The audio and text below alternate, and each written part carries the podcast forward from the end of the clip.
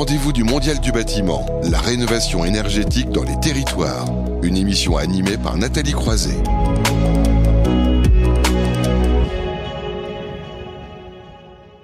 On ne cesse de le dire, hein, les territoires ont un rôle central à jouer dans la rénovation énergétique. Philippe Pelletier, le président du plan bâtiment durable, en parlait d'ailleurs en introduction. Chaque mois, dans ce rendez-vous du mondial du bâtiment, nous faisons un focus sur une région pour mieux comprendre la stratégie hein, mise en place et ses impacts. Donc un vrai tour de France, on va dire, durant toute l'année. À l'honneur ce mois-ci, l'Occitanie. On va parler spécifiquement de sobriété énergétique et d'énergie renouvelable avec trois intervenants évidemment en visio. On leur a pas demandé de se déplacer euh, juste jusqu'ici dans les studios de Bâti Radio à Paris. Raphaël Viennot, bonjour. Alors, Raphaël Viennot nous entend-elle? Est-elle avec nous? Bonjour. Oui, oui, je, Parfait. Je, vous entends, excusez-moi. Je vous en prie, je vous voyais pas. Directrice adjointe transition énergétique et économie circulaire au sein euh, du Conseil de la région hein, Occitanie. Quelques mots supplémentaires pour vous présenter? Euh, non, enfin directrice adjointe, effectivement. je suis tous les sujets relatifs à la transition énergétique et à l'économie circulaire pour euh, la région Occitanie. Très bien. Donc vous allez nous éclairer évidemment sur euh, sur la démarche de, de, de la région. C'est important d'en parler parce que c'est une région qui a des, des, des, ambitions fortes en la matière. Ilona Pior, bonjour. Bonjour. Bonjour, vous êtes directrice d'Envirobat Occitanie, un centre de ressources. Quelques mots là encore pour vous présenter oui, donc euh, directrice d'Envirobat Occitanie, qui est un centre de ressources, mais euh, et surtout, je dirais, un, réseau d'acteurs, un réseau mhm. d'acteurs professionnels qui représente finalement euh, toute, toute la chaîne de l'acte de, construire et, et d'aménager, implanté à la fois sur, sur Montpellier, mais également sur Toulouse, donc avec ce, rayonnement à, à l'échelle régionale. Merci à vous. Vous allez nous donner évidemment des, exemples d'accompagnement hein, en, duo, on va dire, avec Raphaël euh, Viennot. Et puis c'est intéressant aussi d'avoir euh, des retours d'expérience. Ça va être le cas avec Philippe euh, Gonsalves. Bonjour. Bonjour. Qui est donc architecte, un cofondateur de Seuil Architecture. Quelques mots pour vous présenter. Tout à l'heure, vous allez nous parler alors d'un projet de réhabilitation qui date pas d'hier, mais ce qui est intéressant, si c'est le retour d'expérience hein, par rapport à, ce projet. Quelques mots d'abord pour présenter Seuil Architecture. Oui, merci. Donc, euh, effectivement, une agence euh, d'origine toulousaine euh, construite en 2005 et aujourd'hui qui représente à peu près d'une quinzaine de, personnes sur une vision très large en fait de la mission de maîtrise d'œuvre pour accompagner au mieux nos, nos maîtres d'ouvrage, nos clients dans ces projets très engagés sur les questions environnementales. Alors, vous allez témoigner euh, tout à l'heure, évidemment, de, ce projet de réhabilitation dont je parlais euh, à, Toulouse. Hein. Euh, mais tout d'abord, Raphaël Viennot, c'est un petit important aussi de, mettre en avant aussi ce que, ce que fait la région avant d'arriver spécifiquement aussi aux enjeux de rénovation énergétique. Et évidemment, toute votre démarche l'inclut largement. des grandes ambitions, je disais, un objectif de première région d'Europe à énergie positive, c'est ça à l'horizon 2050 oui, c'est effectivement l'ambition que euh, poursuit la région, devenir euh, la première région à énergie positive d'ici 2050. C'était euh, donc une ambition qui est portée par notre présidente Carole Delga et qui a pour objectif de couvrir 100% de nos consommations d'énergie par la production d'énergie renouvelable locale d'ici 2050. Donc, euh, on, ce scénario se décrit, se décline donc par euh, grands secteurs et euh, des objectifs ont été fixés donc pour ces grands secteurs, notamment celui du bâtiment, avec un objectif donc de réduction de 26% de la consommation d'énergie du secteur du bâtiment d'ici 2050.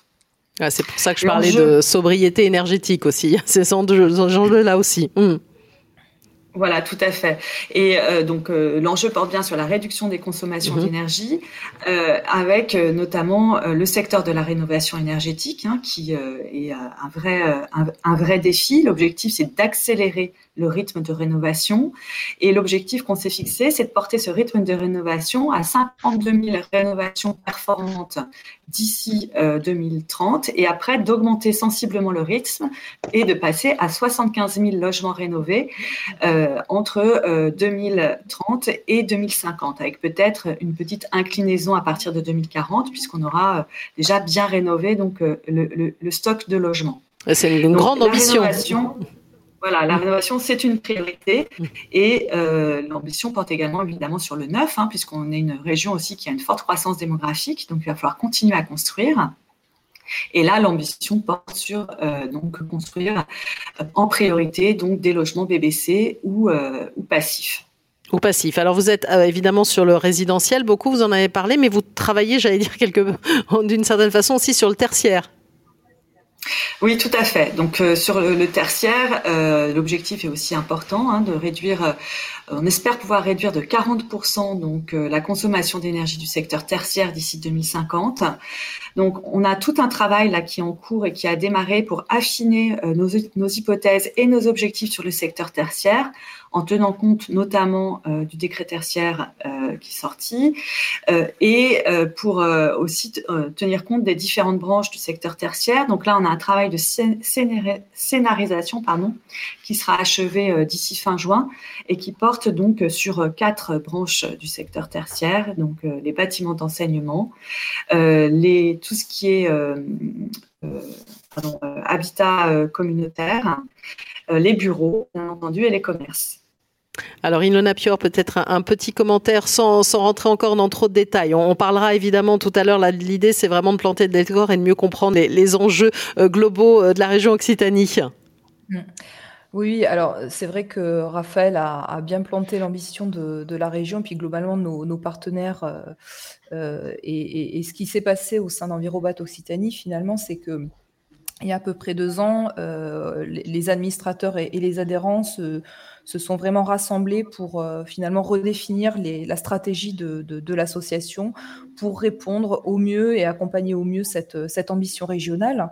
Euh, et, et, finalement, euh, cela a consisté d'une part à bien redéfinir l'objectif d'Envirobat, de, de, hein, la réduction finalement de l'empreinte environnementale à la fois des bâtiments et des quartiers. Et dans ce cadre-là, de, clairement identifier euh, quatre grands domaines d'activité stratégique sur lesquels euh, nous, euh, nous, adossons pardon, chaque année nos différents plans d'action.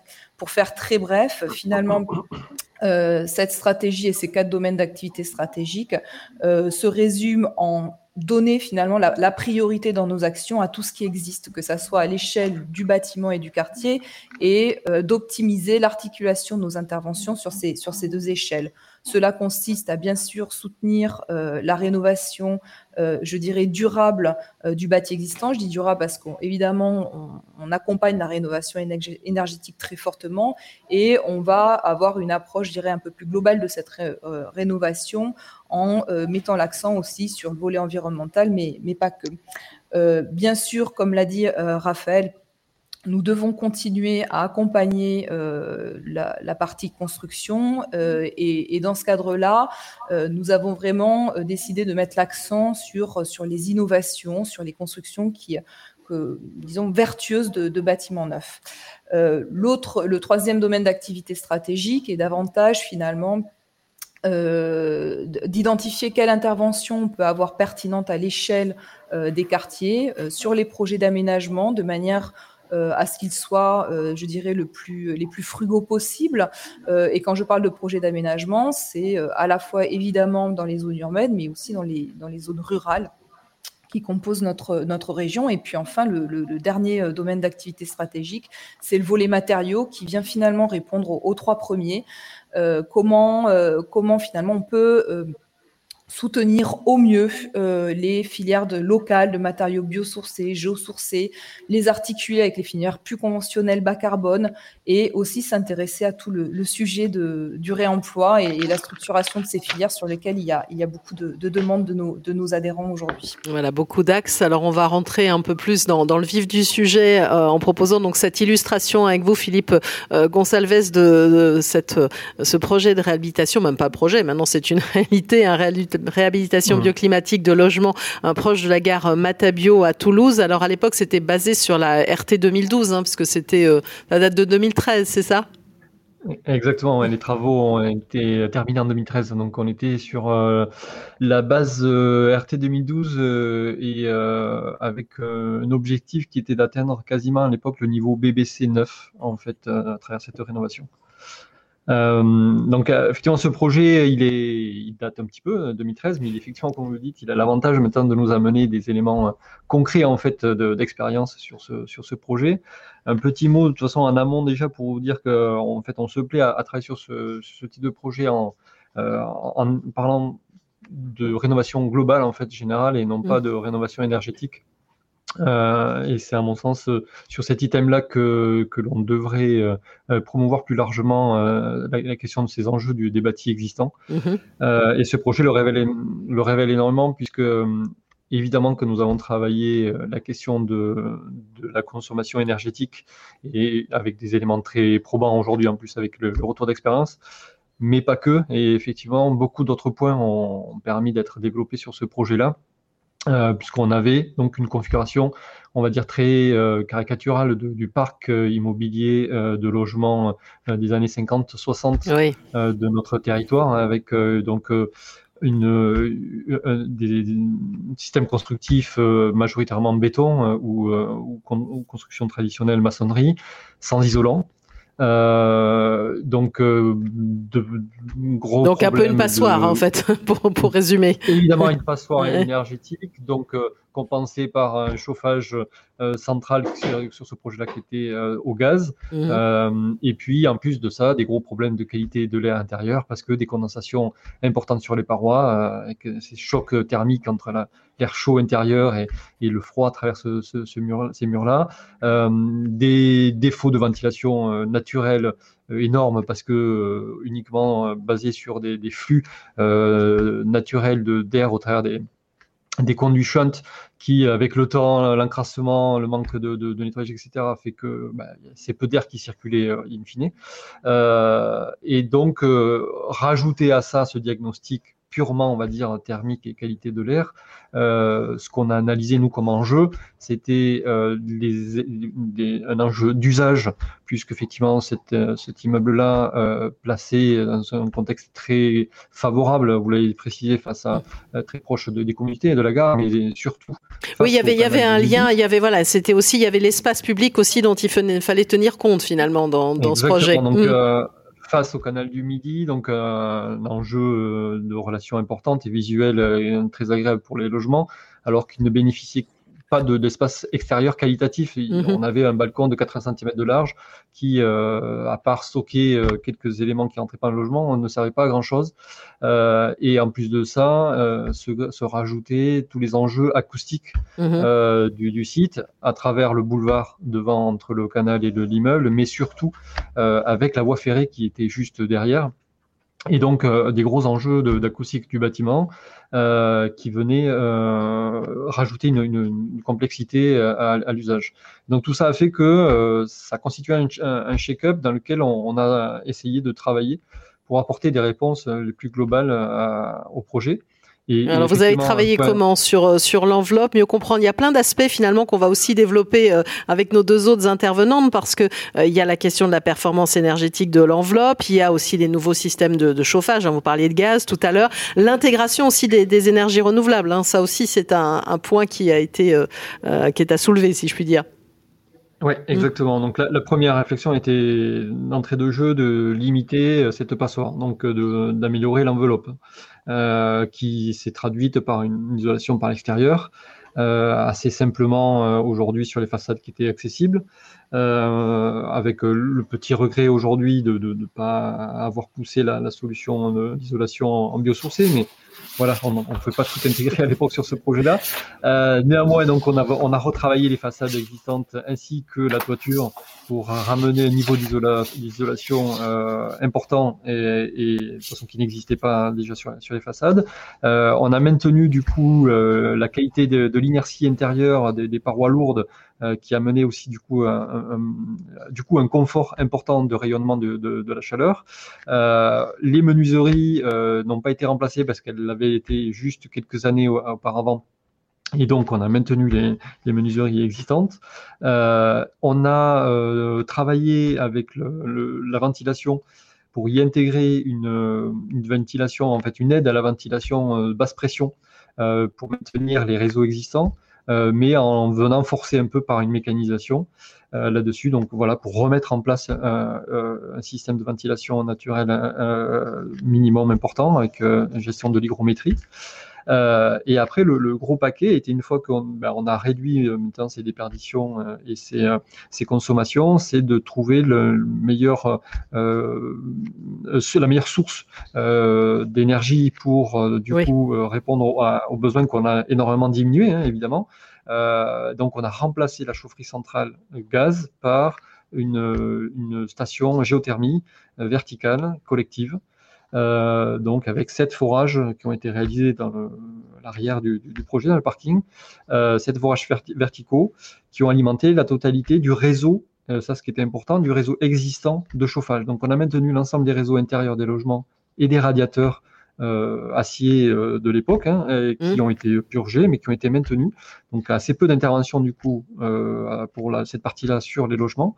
Euh, et, et, on a donc bénéficié d'une source euh, euh, de géothermie et donc renouvelable pour le chauffage et euh, chose nouvelle aussi qu'on a modifiée, euh, l'eau chaude sanitaire, puisqu'elle était initialement traitée par des ballons d'eau chaude électrique à l'intérieur de chaque logement. Mmh. Donc on a aussi du coup rapatrié l'eau chaude et là pour le coup euh, aujourd'hui, le retour de d'expérience. oui, c'est ce que j'allais vous dire, parce que maintenant, euh, depuis, on va dire 8-9 ans, maintenant, ça commence à avoir. 9 ans, on a donc un bailleur social qui euh, aujourd'hui est complètement convaincu de, de, des solutions mises en place et l'a décliné avec nous et puis sur d'autres projets au travers de cette géothermie notamment.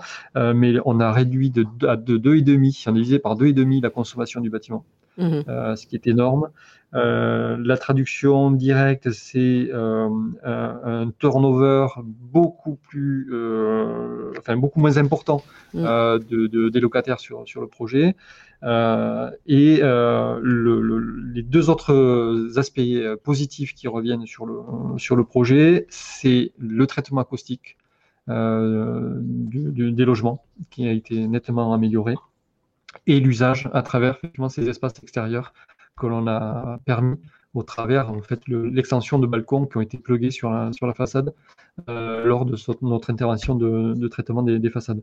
Donc on, a euh, du coup une, deuxième vie en fait du, bâtiment qui naît attachée à l'évolution des usages. Oui, alors ça, on va, on va en parler. Alors ça, c'est un autre aspect, parce que les usages aussi, c'est quelque chose, on va dire, que, que met en avant euh, la, la, la région. Donc ça, c'est l'autre volet aussi euh, de, de, cet aspect de, et, de, et de votre témoignage. Mais je voudrais euh, faire réagir tout d'abord Raphaël Viennot. On, on l'a vu à travers ce, ce projet, un des vraies ambitions en matière d'énergie renouvelable, 160 mètres carrés de panneaux photovoltaïques. Euh, Philippe Gonsalves parlait du remplacement de la chaufferie par géothermie verticale. Ça, ce sont évidemment des choses, la géothermie notamment pour, pour les lycée, par exemple, vous, vous y mettez en place Oui, tout à fait. Euh, devenir région, une région énergie positive va nécessiter de fait de développer fortement les énergies renouvelables. Donc, c'est une multiplication d'ailleurs par trois euh, donc, euh, de, de, la production d'énergie renouvelable hein, qui doit être atteinte d'ici 2050. Euh,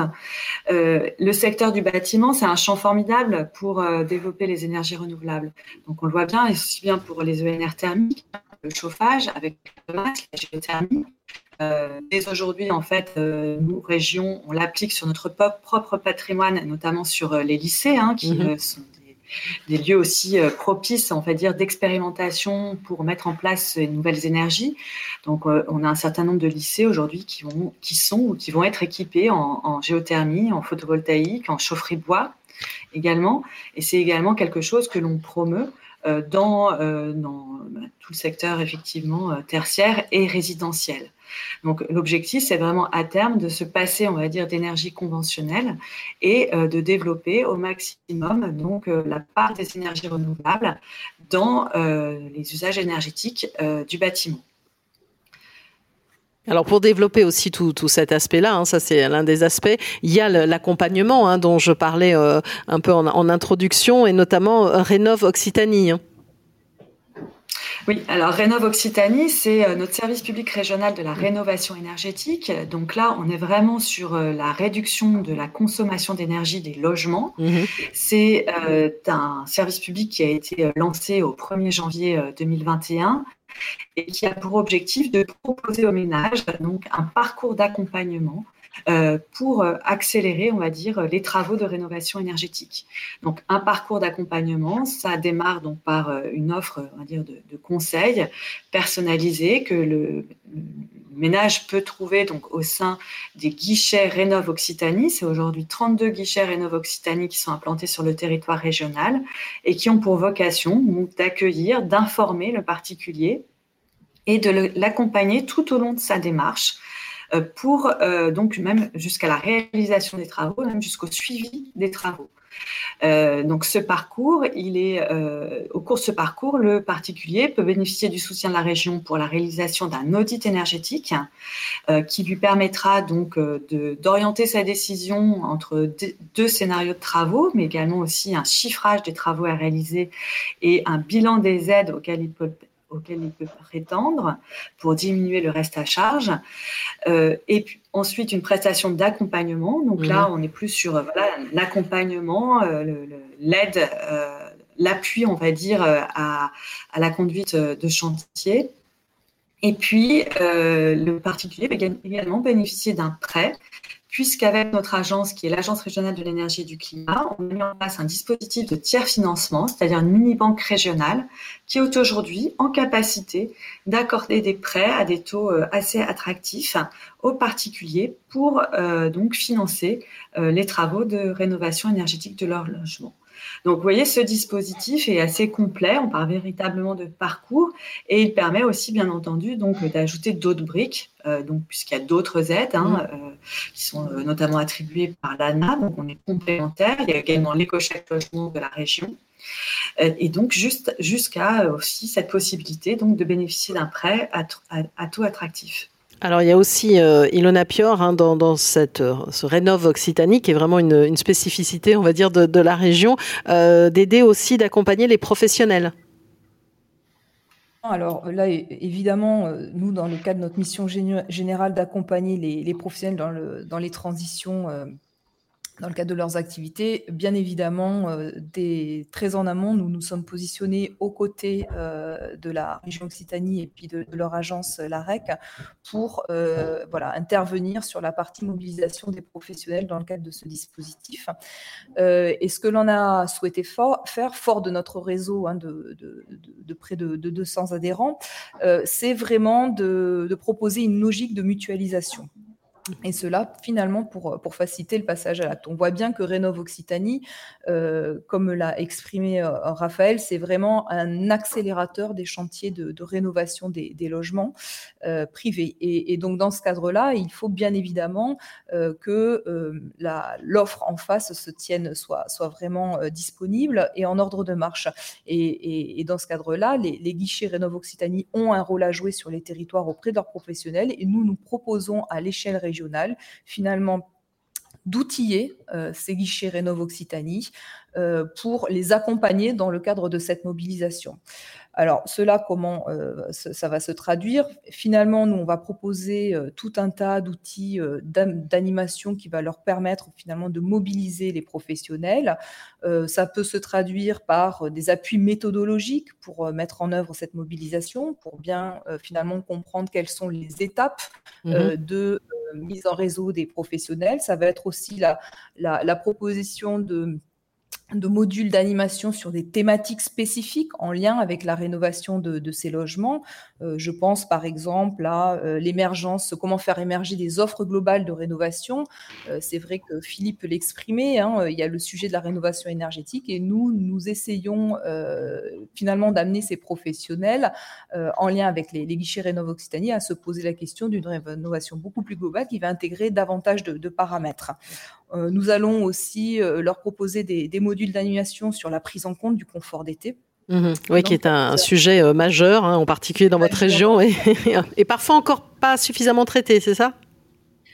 Eh bien, disons que on, commence quand même beaucoup à en parler. Euh, ce qui manque aujourd'hui, peut-être, effectivement, ce sont des, des, outils, ce sont des, euh, euh, des une manière finalement d'approcher ces, ces, rénovations.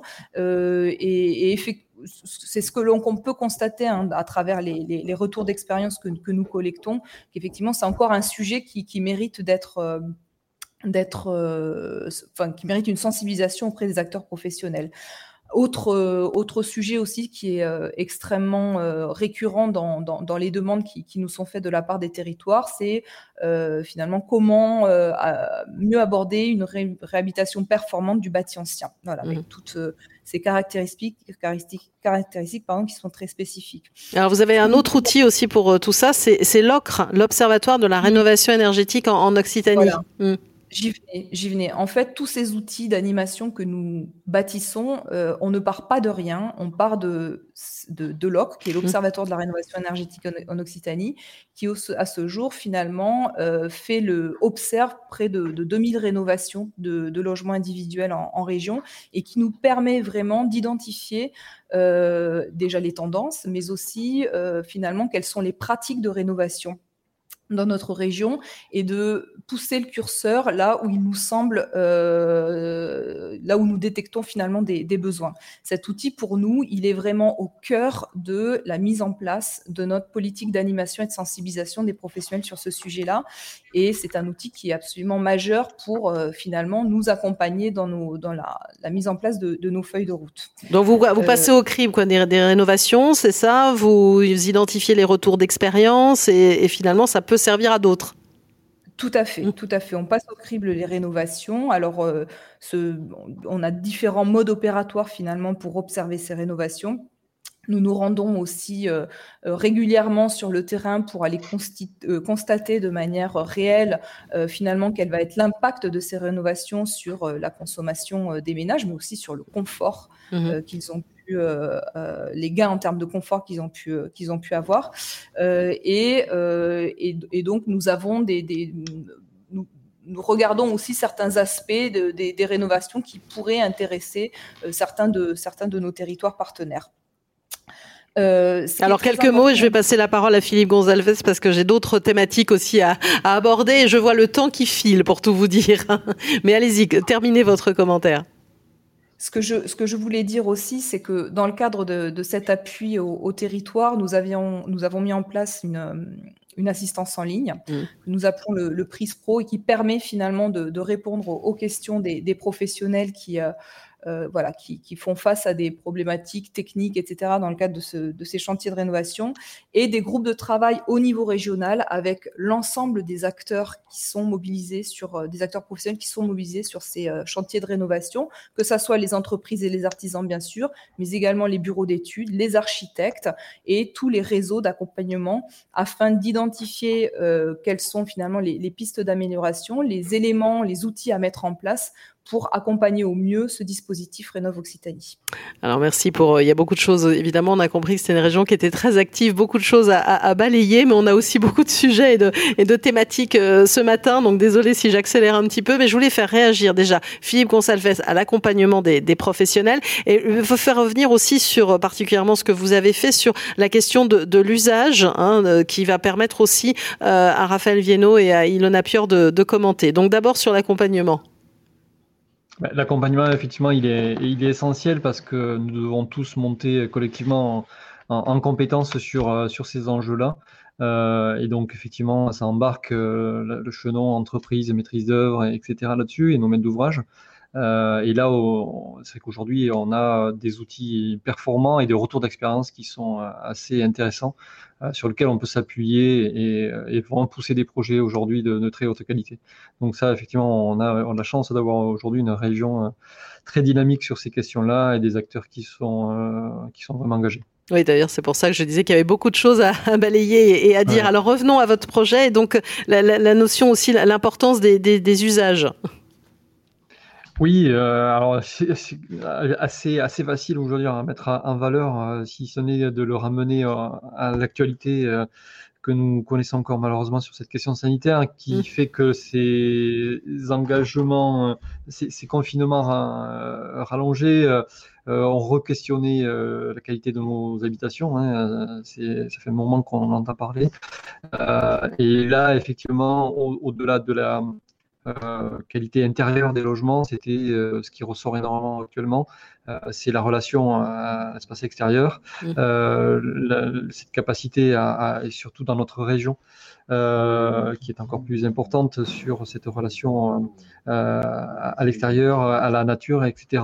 Et donc, ce projet ici a, fait l'objet de, ce questionnement en profondeur, donc en, en rajoutant des espaces supplémentaires au travers d'élargissements de, de, balcons euh, et pour créer de vraies terrasses utilisables. De, on, a, créé des terrasses de quasiment 9 mètres carrés pour chaque logement. Et ça, euh, euh, il y a eu aussi un, dialogue avec les, il y a eu un dialogue, un échange aussi avec les, habitants sur cette question. Il y en a encore un maintenant. Vous parlez de résultats aussi positifs en termes de, réduction de la consommation d'énergie. On les implique aussi dans dans ces questions-là? Oui, alors comme il s'agissait de, effectivement de, bâtiments euh, menés par un bailleur social, mmh. euh, il était euh, durant tout le processus de conception, on a travaillé avec les, occupants hein, de, l'époque pour déjà expliquer globalement les interventions du projet et les objectifs, parce que tout projet de rénovation ça en site occupé aussi est source de désagréments euh, et puis de, d'angoisse pour les occupants et qui peut se mm, perdurer sur un an, euh, voire deux ans. Donc, euh, il était absolument nécessaire de les intégrer dans le process, de, voir avec eux au mieux le mode d'opération et d'intervention à l'intérieur de logement, parce qu'évidemment qu'on est aussi intervenu à l'intérieur de logement pour faire des rénovations électriques, réaménagement des salles d'eau, etc. Donc, une rénovation très complète. et donc, travailler au cas par cas avec eux. Et puis, du coup, euh, les questionner sur les, orientations d'amélioration d'usage que l'on avait visées, donc à travers ces espaces extérieurs, et puis euh, cette amélioration du confort acoustique en même temps, euh, ce qui nous avait amené effectivement à développer en, innovation sur ce projet-là des systèmes de d'ouverture mixte qui permettaient à la fois de venir fermer une façade complètement et donc se protéger de l'acoustique et puis avoir un tampon thermique supplémentaire et puis euh, la capacité de pouvoir l'ouvrir si nécessaire et donc profiter des espaces extérieurs. Donc ça, c'était effectivement une, toute une démarche que l'on a menée avec eux.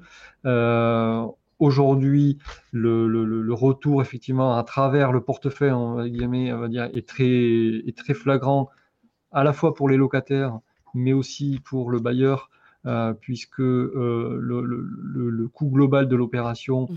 euh, a été largement mené à travers toutes les réductions en fait de, de maintenance sur le, projet, hein, sur le système technique, puisque le système technique mis en place par la géothermie au-delà d'être économe et en plus très économe en maintenance et donc un impact direct sur les charges de, de copro là-dessus. Il y avait aussi la mise en place des panneaux photovoltaïques qui ont amené du coup une production. On était à l'époque sur un cas de, revente sur réseau, donc une source supplémentaire aussi pour la copropriété. Et un autre élément important que l'on a amené, c'est effectivement dans ce rapport euh, de, de, de, relation entre le bâti et l'espace public, on a requestionné le socle du bâtiment qui était un rez-de-chaussée euh, très, très infâme euh, avec uniquement des, des box, des box voitures assez peu utilisé d'ailleurs et qui du coup euh, euh, a mené des relations très médiocres avec le, piéton et, l'accès à l'immeuble. Et donc on a transformé ce socle-là en, socle commercial. Donc qui voilà, du coup s'ouvre sur la ville et qui en plus de ça amène un revenu supplémentaire aussi aux bailleurs. Donc tout ceci dans une voilà implanté dans une vraie réalité économique à, moyen et long terme sur une notion de, de coût global qui a permis d'amener des choses très qualitatives euh, sur, euh, sur l'usage du, bâtiment. Voilà, alors la question des usages aussi, euh, Raphaël Viennot, c'est notamment un, axe majeur avec l'appel à projet NoWatt. Hein. Oui, l'appel à projet NoWatt, en fait, ça a été l'un des premiers dispositifs dans lequel on a intégré en fait la participation des futurs usagers du bâtiment comme un critère, on va dire, essentiel de, de la démarche pour euh, soit construire ou rénover donc euh, des bâtiments économes et sobres en ressources. c'est en, en, Occitanie, je crois qu'on a vu naître d'ailleurs le premier collectif des assistants à maîtrise d'usage, mhm. donc avec cette notion vraiment d'accompagner les usagers sur leur questionnement, voilà, quels sont leurs besoins et d'intégrer donc euh, les besoins des usagers dès la conception du bâtiment et de faire en sorte qu'ils soient complètement partie prenante de la conception euh, à la réalisation euh, et puis du bâtiment et bien entendu à l'exploitation puisque c'est eux qui donc vivent et habitent donc le bâtiment. Donc, on a eu, euh, par exemple, des projets euh, très intéressants. Alors, c'est vrai que, euh, notamment, on le voit, le, champ des, écoles est, un, est, un lieu, on va dire, assez intéressant pour mobiliser, on va dire, l'ensemble de la communauté, des parents d'élèves, aux élèves, aux enseignants, aux gestionnaires, pour, on va dire, concevoir en quelque part l'école de leur rêve, donc euh, avec euh, avec avec l'architecte, la maîtriseur bien entendu, pour que cette école donc réponde parfaitement à leurs besoins. Donc on a eu voilà des projets très intéressants qui qui ont été euh, réalisés euh, en Occitanie. Euh, il y a bien entendu l'habitat participatif. Hein. Mhm. donc là, on est vraiment en plein dans le sujet, hein, puisque ce sont les habitants qui voilà, participent directement à la conception de leur habitat, avec donc pas mal de projets aujourd'hui qui émergent aussi sur, sur le territoire régional. donc c'est vrai que, que ce, ce paramètre euh, donc prise en compte des usagers dès la conception, dès, on va dire même l'idée même de bâtiment. Donc euh, mm. c'est bien entendu la vocation même de l'architecture, mais on le voit que là ils sont vraiment partie prenante de toute la démarche. C'est quelque chose euh, donc qu'on appuie, qu'on encourage, parce que on voit que souvent ce sont effectivement les projets les plus riches, non seulement, enfin au regard de la réalisation, bien entendu, mais aussi de, de, de, l'aventure, hein, euh, qui est euh, cette aventure collective euh, de la construction, de la rénovation d'un bâtiment, quel qu'il soit. Alors, je disais, il y a beaucoup, beaucoup de choses à dire hein, sur la région. C'est un peu la difficulté de l'exercice ce matin. Euh, il en a quand même un mot aussi de la démarche bâtiment durable, hein, en particulier en Occitanie, puisque j'en parlais avec Philippe Pelletier, qui, qui, a souligné aussi l'importance aussi des, des, territoires dans toute la démarche. Donc, plan bâtiment durable. Alors attention, ne pas confondre plan bâtiment. Oui, c'est vrai. Oui, c'est vrai. Oui, c'est vrai. C'est pas la même chose. Exactement. Allez-y. On pourra dire un mot de conclusion, ouvrir sur plan bâtiment durable Occitanie. Voilà. Mais là, je, vais me permettre de d'abord parler de la, démarche BDO, euh, comme on l'appelle mmh. euh, en Occitanie, bâtiment durable Occitanie, qui vient effectivement s'articuler parfaitement avec le, dispositif financier NoWatt que, mmh que vient d'évoquer Raphaël. La démarche BDO, c'est euh, une démarche qui est euh, à la fois une démarche d'accompagnement des maîtres d'ouvrage, mais aussi d'évaluation de leurs projets. Bon, là, en l'occurrence, on parle de, rénovation. Ce qui est euh, très intéressant dans cette démarche, c'est que le maître d'ouvrage, c'est une démarche volontaire pour le maître d'ouvrage. Quand il s'engage en démarche BDO, finalement, il il s'engage à faire suivre son projet de la conception. Jusqu'à la phase, jusqu'à deux ans après la phase d'exploitation. Donc, on va venir effectivement euh, euh, deux ans, euh, une fois que le bâtiment est sorti de terre, voir comment finalement les usagers, les futurs habitants ou les futurs usagers, c'est un bâtiment tertiaire, se sont appropriés le, le bâtiment rénové. et la démarche BDO est vraiment une démarche environnementale avec une approche globale. Et le sujet de l'usage, finalement, il est euh, pris en considération dès l'amont du projet, dès la phase conception. Et, ça, c'est très important. Et nous allons suivre euh, cette prise en compte des futurs usagers ou des futurs habitants tout au long de la vie du projet, que ce soit au moment de la phase conception, de la phase réalisation et au moment de la livraison. Et dans ce cadre-là, effectivement, le, référentiel auquel est, adossée euh, euh, la démarche comporte tout un tas de critères sur euh, sur cette thématique, des critères qui, par ailleurs, je tiens à, le, signaler, sont renforcés cette, année au regard des, enjeux que l'on constate sur, cette prise en compte des, usagers, au regard de la performance des bâtiments une fois livrés rénové et livré. Euh, dans ce cadre-là, on a vu en démarche vidéo aujourd'hui, c'est à peu près 120 projets qui, sont mhm. accompagnés. Je dirais qu'un bon tiers de ces projets sont des projets de rénovation et on a des, des, opérations qui sont euh, tout à fait euh, intéressantes, je dirais même exemplaires sur la prise en compte des usagers, Raphaël a cité plusieurs exemples, effectivement, dans les bâtiments éducatifs, dans l'habitat participatif. On a, on a vraiment de, de, très jolis projets de rénovation aussi sur ce sujet-là. Et je rajouterai aussi sur tout ce qui est rénovation en site occupé, mmh.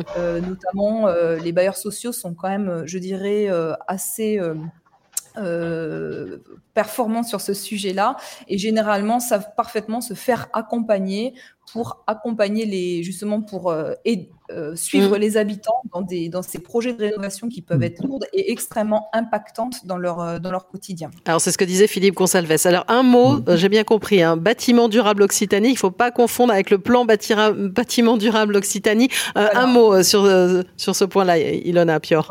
Et peut-être Raphaël Viennot qui pourra réagir aussi. Alors, plan bâtiment durable Occitanie, c'est euh, finalement la déclinaison régionale de plan bâtiment durable qui est euh, donc présidé effectivement par, par Philippe Pelletier. Euh, c'est une démarche, je, je, je, pense que Raphaël aurait été peut-être plus à même d'en parler que moi, qui est initiée par la, par la région Occitanie. Mmh et là, en partenariat avec l'ADEME et, l'ADREAL. Et l'animation de ce plan bâtiment durable Occitanie a été confiée à Envirobat Occitanie. Dans ce cadre-là, nous avons le plan bâtiment durable Occitanie euh, est vraiment là pour euh, mettre en exergue les acteurs professionnels euh, du bâtiment, de l'aménagement engagés dans les transitions, euh, mettre en avant les opérations significatives, mmh. mettre en avant les innovations, ouvrir aussi un nouvel espace de dialogue pour ces acteurs à travers l'animation de communautés d'acteurs thématiques qui vont porter par exemple sur l'industrialisation de la rénovation avec la dynamique énergie Sprong. On n'en a pas parlé aujourd'hui, mais ça fait partie aussi. Oui, je vous dis, il y a beaucoup, beaucoup de choses qu'on pourrait, qu'on pourrait balayer. Alors, on va, on va juste demander un mot de conclusion à Raphaël Viennot. Je suis désolée, je vois le temps qui passe, hein, même si on peut se dire 45 minutes, il y a beaucoup de temps, mais l'Occitanie était vraiment vraiment à mettre à l'honneur. Peut-être un mot, et puis euh, la conclusion, c'est que finalement, on voit à travers tout ce que vous faites, on, a parlé, on parle de rénovation énergétique, mais vous êtes vraiment dans la rénovation, on va dire, durable et, et beaucoup, des enjeux beaucoup plus grands. Euh, oui, tout à fait. Enfin, il y, a le, sujet de la rénovation. Il a aussi euh, du sens s'il s'inscrit dans une euh, dans quelque chose de plus durable. Et donc, ça, ça, a été dit. Il y a le bâtiment, mais il y a aussi l'aménagement du quartier. Il y a tout ce qui est une, aussi une réflexion assez forte et qui est aussi conduite dans le cadre du plan bâtiment durable, l'usage donc de matériaux biosourcés toute la notion, et ça a été abordé, euh, je crois, lors de l'atelier précédent, d'économie circulaire aussi, hein, de réemploi. De, euh, donc, on voit bien qu'en fait, le bâtiment, c'est un champ applicatif qui est vraiment intéressant pour tester, en fait, aussi de nouveaux sujets et euh, qui peut être un peu, on va dire, locomotive aussi euh, pour aborder de nouvelles thématiques. C'est aussi un peu ça le sens du plan bâtiment durable, d'innover, de fédérer les acteurs euh, et puis d'être un peu, on va dire, à l'avant-garde sur ces sujets-là. Et on voit que le champ exploratoire, il est aujourd'hui effectivement immense. il y a toute, je viens de le dire, la, notion aussi de de limiter, on va dire, l'empreinte climatique, toute la notion de bas carbone, de réemploi, limiter aussi le prélèvement de ressources. Euh, voilà, donc je crois que le, chantier est, largement ouvert. La rénovation énergétique, ce n'est qu'un aspect, mais on voit bien que le, que le, bâtiment, en fait, prend euh, vraiment toute sa part dans ce défi qui est celui de la transition énergétique et climatique. Bah, ce sera le mot de la conclusion. Merci à vous, Raphaël Viennot, directrice adjointe transition énergétique et économie euh, circulaire au sein euh, du Conseil de la région Occitanie. Ilona Pior, directrice d'Envirobat Occitanie et Philippe Consalves, euh, architecte cofondateur de Seuil Architecture. Alors désolé si parfois j'ai un peu accéléré le mouvement. Vous avez beaucoup de choses à dire sur la région, mais on a aussi beaucoup de sujets à traiter ce matin dans ce rendez-vous du mondial. Donc on marque une courte pause et on va revenir sur la RE 2020 avec un nouveau décryptage. On va justement parler d'impact carbone du bâtiment.